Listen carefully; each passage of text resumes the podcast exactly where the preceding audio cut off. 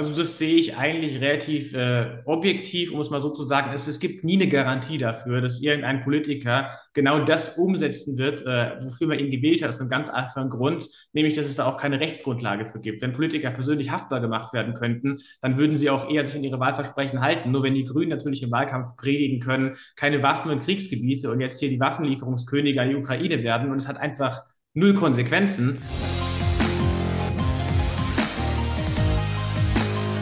Liebe Zuschauer, einen schönen guten Tag und ganz herzlich willkommen zu einem neuen Video-Interview.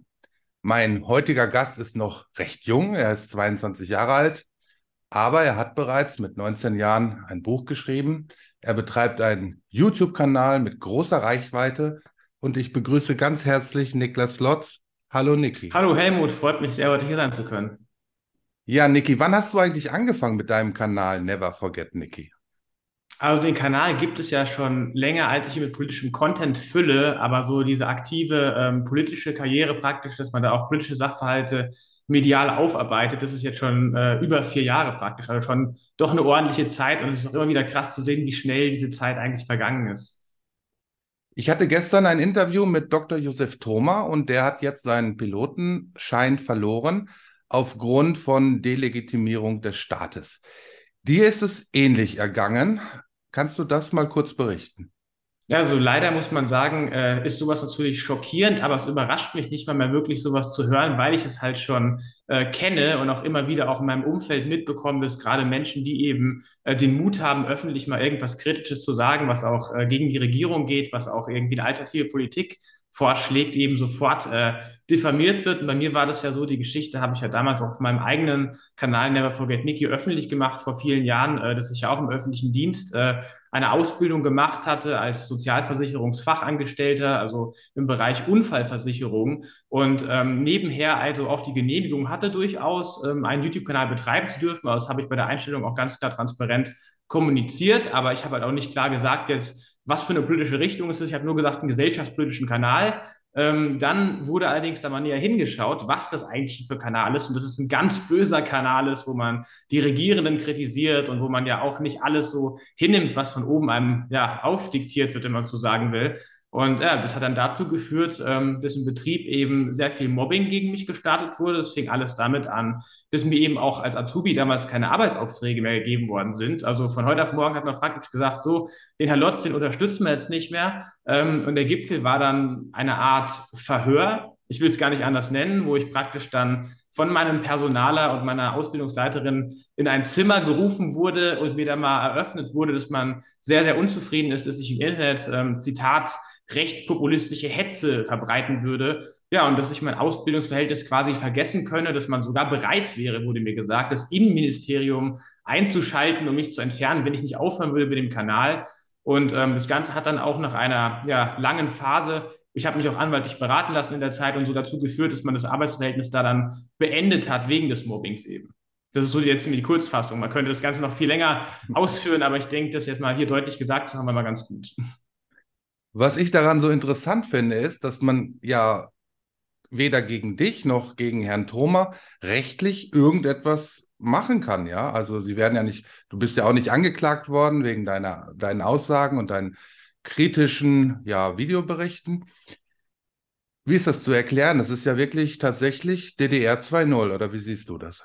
Das ist eine sehr spannende Frage, weil die habe ich mir ehrlich gesagt auch schon ganz oft selbst gestellt. Also wie kann es eigentlich sein, dass man eine Meinung vertritt in einem Land, wo es ja offiziell heißt, wir haben Meinungsfreiheit. Das kann ja keiner sagen, das würde im Grundgesetz eben nicht drinstehen. Aber das Problem, was da halt gemacht wird, es ist eine Selektion, dass von vornherein gesagt wird, ähm, du hast Meinungsfreiheit, aber es muss sich im Spektrum der erlaubten Meinungen bewegen. Also es wird natürlich nirgendwo in einem Gesetzesbuch so festgehalten, aber wir alle wissen ja, wie das ist. Würde jetzt zum Beispiel irgendjemand äh, bei Markus Lanz, irgendein renommierter Politiker, so viel sagen, das mit dem Impfen, das war eigentlich eine ziemliche Schwachsinnsidee, wenn ich ehrlich bin, nur so eine Aussage, der würde ja danach nie wieder irgendwo zu Wort kommen. Die würden sie ja medial lynchen. Wir wissen das ja alle, wie das äh, auch in der Corona-Zeit war, wie das auch bei anderen Themen wie in der Flüchtlingskrise ist. Und ich erkläre mir das eigentlich nur so, dass es so eine Art ähm, ja, linke Meinungsdiktatur ist, die zwar natürlich nicht offiziell stattfindet, weil Deutschland will ja international als Demokratie gesehen werden. Wir sollen ja beliebt sein. Wir wollen ja hier dieses tolle Image, dieses wir sind grün, wir sind liberal und alles äh, nach außen haben. Aber es wird schon extrem deutlich aufgepasst, dass da intern nicht wirklich eine andere Meinung möglich ist. Also das ist ja genau das, was auch der AfD im Bundestag passiert zum Beispiel oder was sehr vielen äh, Virologen passiert ist in der Corona-Zeit, die eben die Pandemie kritisiert haben. Wir sind da ja nicht mal die krassen Ausnahmen, wenn wir da jetzt so Repression im Alltag haben. Aber ähm, ich denke, der Normalbürger, der weiß das auch nicht. Also wer jetzt selber keinen politischen Kanal hat oder irgendwo auf irgendwelchen Demos mal war oder irgendwas, der kriegt ja nicht mit, jeder ein Durchschnittsbürger, der ganz normal zur Arbeit geht, der irgendwie seinen Alltag macht, der eine Familie hat, der kriegt ja nicht mit, wie die wirklichen politischen Zustände sind. Der macht alle vier Jahre sein Kreuz. Und der weiß ja nicht, dass sobald du mal öffentlich sagen wirst, ich finde ja eigentlich die Frau Weidel ganz gut, dass du sofort gesellschaftlich ruiniert werden würdest. Das ist, glaube ich, so der Ansatz. Ja, man garantiert die Meinungsfreiheit, man garantiert aber nicht die Freiheit, wenn man seine Meinung gesagt hat.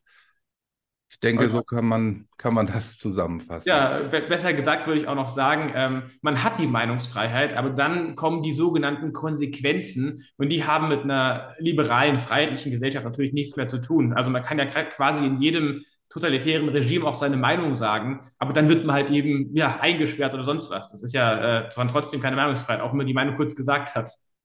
Ja, und ich kann mir auch gut vorstellen, dass es jetzt Zuschauer gibt, aus dem anderen politischen Lager, die sagen, was, was reden die beiden da? Sie können doch ihre Meinung sagen. Ja, das Problem ist nur, dass wenn man seine Meinung recht deutlich sagt auf YouTube, dass dann auch wieder YouTube eingreift und ja, die Meinung unterdrückt, indem sie den Kanal sperren und so weiter. Ne?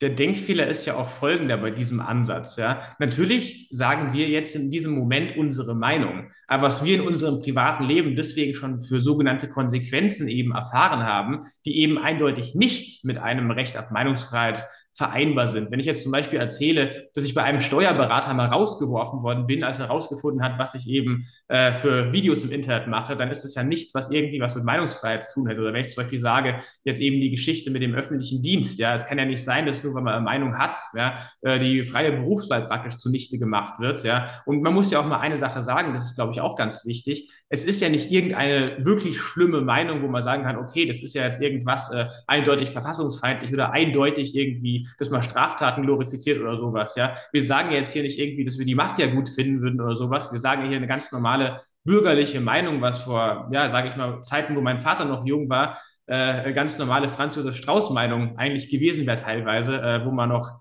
viel Karriere hätte machen können, äh, in Bayern zum Beispiel. Und jetzt ist es halt so, dass das eben nicht mehr normal ist. Das ist ja, glaube ich, der Knackpunkt.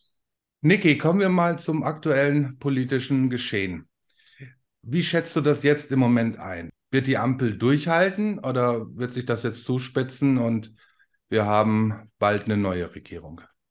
Also natürlich ist hier der Wunsch, der Vater des Gedanken, wenn ich sage, ähm, dass die Ampel hoffentlich nicht durchhalten wird, klar, ähm, um das ein bisschen realistischer einordnen zu können. Wir sehen ja, dass wir so richtige Patex-Politiker haben. Also da wird ein Fehler nach dem nächsten gemacht und es muss trotzdem nicht zurückgetreten werden. Das ist ein Thema, mhm. was ich sehr oft auch kritisiere. Ich behaupte nach wie vor, dass in anderen Ländern Politiker wie zum Beispiel Habeck schon längst hätten zurücktreten müssen nach seiner legendären Insolvenzrede im öffentlich-rechtlichen Fernsehen zum Beispiel, wo er eigentlich gezeigt hat, dass er als Wirtschaftsminister nicht wirklich irgendeine Art der Kompetenz hat oder zum Beispiel auch, als er diese glorreiche Gasumlage da eingeführt hat, wo ich mir auch selber immer gedacht habe, gut, äh, was ist das jetzt eigentlich für ein, für ein Gesetz? Das ist ja auch ziemlich schnell wieder verschwunden, man hat nichts mehr davon gehört, ja. Ähm, und wenn man danach geht, muss ich halt schon sagen, wahrscheinlich wird die Ampel durchhalten, aber nicht, weil es irgendwie legitim wäre oder weil sie eben so gute Politik machen, sondern weil sie, egal was sie für Fehler machen, eben trotzdem weiter an den Posten kleben. Aber ich glaube, dass der Backlash umso größer wird, wenn äh, dann halt mal wieder Bundestagswahl ist. Also man sieht es jetzt auch in den aktuellen Umfragen, dass die Ampel keine Mehrheit mehr hat. Ich glaube, die AfD ist gerade bei 15 Prozent, die CDU ist gerade auch wieder auf dem Weg zu 30. Also es gibt eigentlich gar keine, gar keine Mehrheiten mehr für äh, wirklich äh, diese links-gelbe Politik, die wir gerade haben. Und ähm, ja, ich denke, dass sich das für die Ampel auch rächen wird, dass sie diese Politik so rücksichtslos verfolgt. Bist du politisch eigentlich in irgendeiner Partei? Bist du in der AfD oder in sonst einer Partei?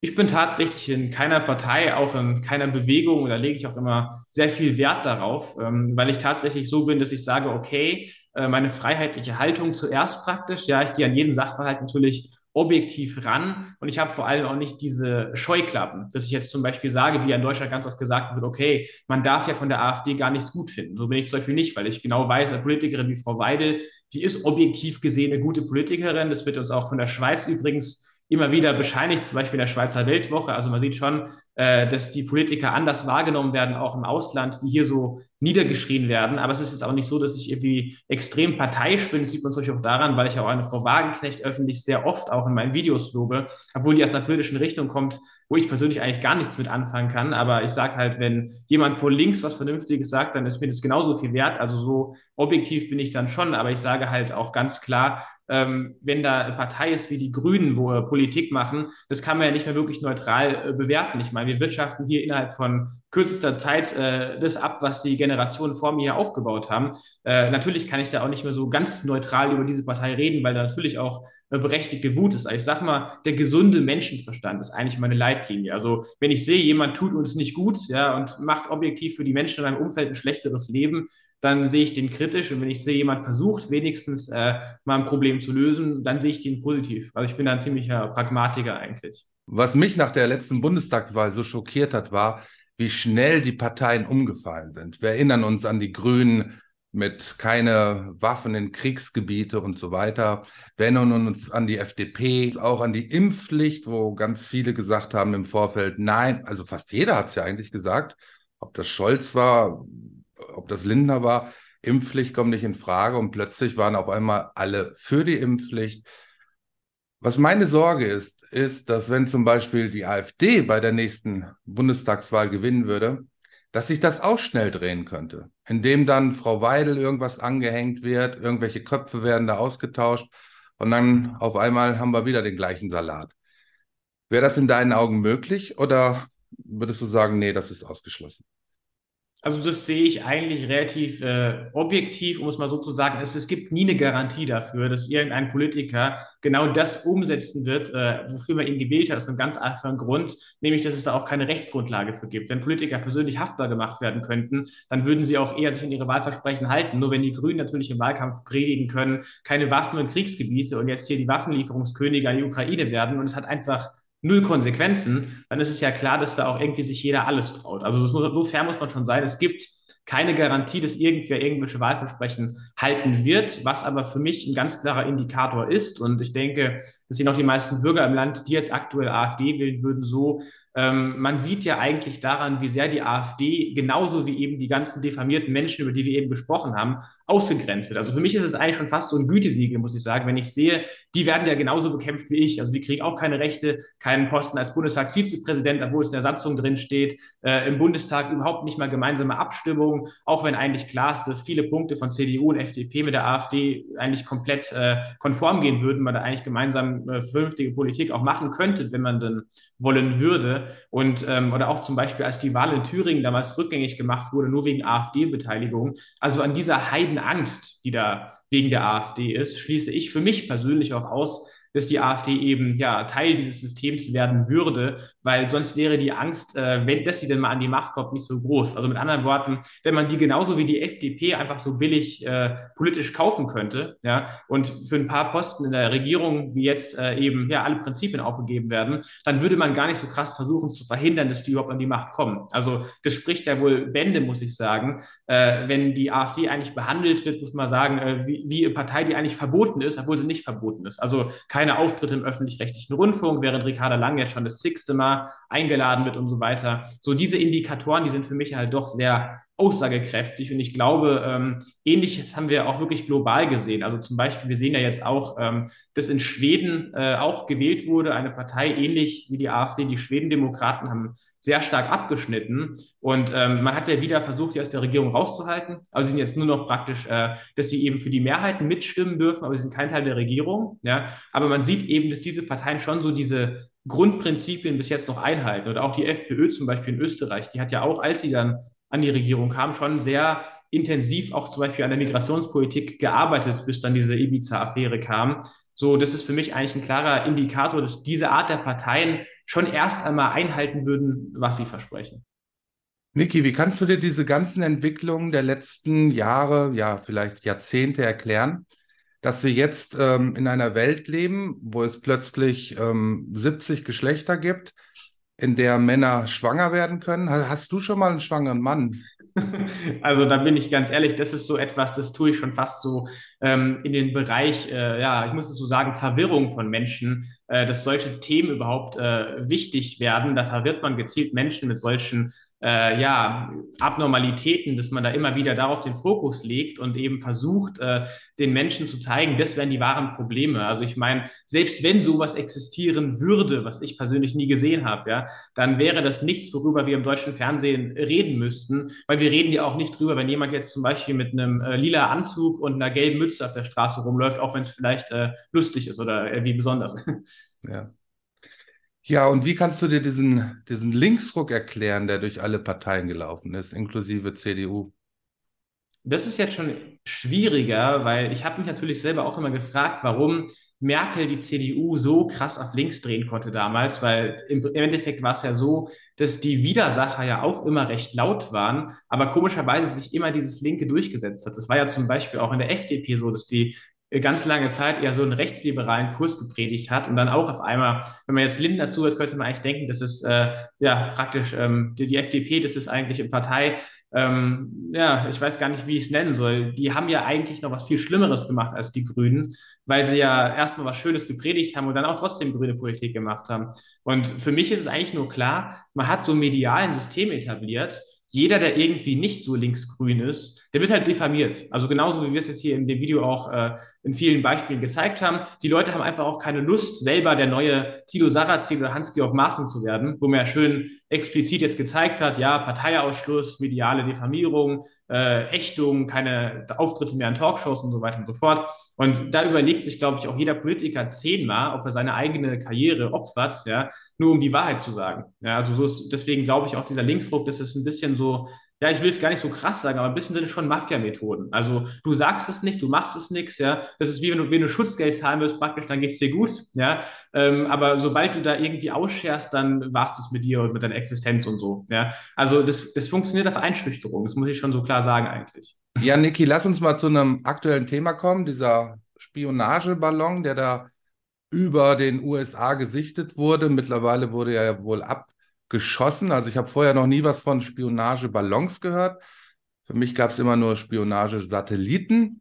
Ja, wie schätzt du das ein? Das ist jetzt ein chinesischer Ballon. China ähm, beschwert sich lautstark, dass halt die USA den abgeschossen haben. Wird da jetzt China auch irgendwie irgendwo mit reingezogen?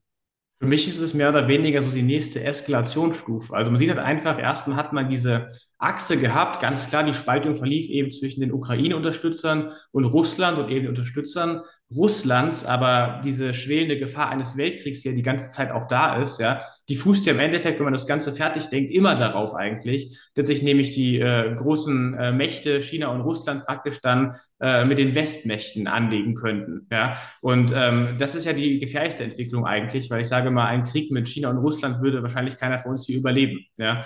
Deswegen muss man natürlich auch äh, ganz deutlich sagen, alles, was da jetzt irgendwie weiter das Eskalationspotenzial hochschraubt, ja, muss man sich auch immer die Frage stellen, gerade im Kontext auch, dass einige Kräfte Eskalation wollen, ja, muss man sich immer die Frage stellen, wem das Ganze eigentlich nützt. Also wer möchte eigentlich auch, dass zum Beispiel zwischen äh, China und den USA noch größere Spannungen kommen, damit es vielleicht sogar dann, äh, wenn es jetzt deutlichere Positionierungen braucht, ja, man hat ja gesehen, zum Beispiel China hat ja zum ersten Mal ganz klar gesagt, das Problem sind eigentlich die Waffenlieferungen an die Ukraine erst neulich. Ja, das war schon eine sehr deutliche Positionierung. Ja, ähm, dass das Ganze vielleicht auch so ein bisschen, äh, wenn es medial so hochgepusht wird, der Achsenbildung dient. Also dass man sieht, oh, China ist jetzt auch eine Gefahr, Russland ist eine Gefahr. Ja, das ist sozusagen der neue Feind, den man dann auch markiert. Hm. Niklas, ich danke dir ganz, ganz herzlich für das Gespräch. Wünsche dir und deinem Kanal alles Gute und wir sehen uns sicher bald mal wieder. Sehr gerne, das hat mich heute sehr gefreut und äh, Grüße an alle Zuschauer auch von diesem Kanal hier. Liebe Zuschauer, Sie können uns unterstützen. Und das ist meine Bitte an Sie. Unterstützen Sie unsere Arbeit und abonnieren Sie unser hochwertiges Politik-Spezialmagazin. Das erscheint mindestens zehnmal im Jahr und wird Ihnen dann per E-Mail als PDF zugestellt. Sie finden alle Infos dazu und Links in der Videobeschreibung. Bitte abonnieren Sie auch diesen Kanal, aktivieren Sie die Glocke, damit Sie in Zukunft kein Video mehr verpassen. Bitte teilen Sie unsere Videos auch, wo es geht und abonnieren Sie unsere anderen Kanäle auf Telegram, Rumble, Odyssey, Twitter und Spotify. Ich danke Ihnen ganz herzlich.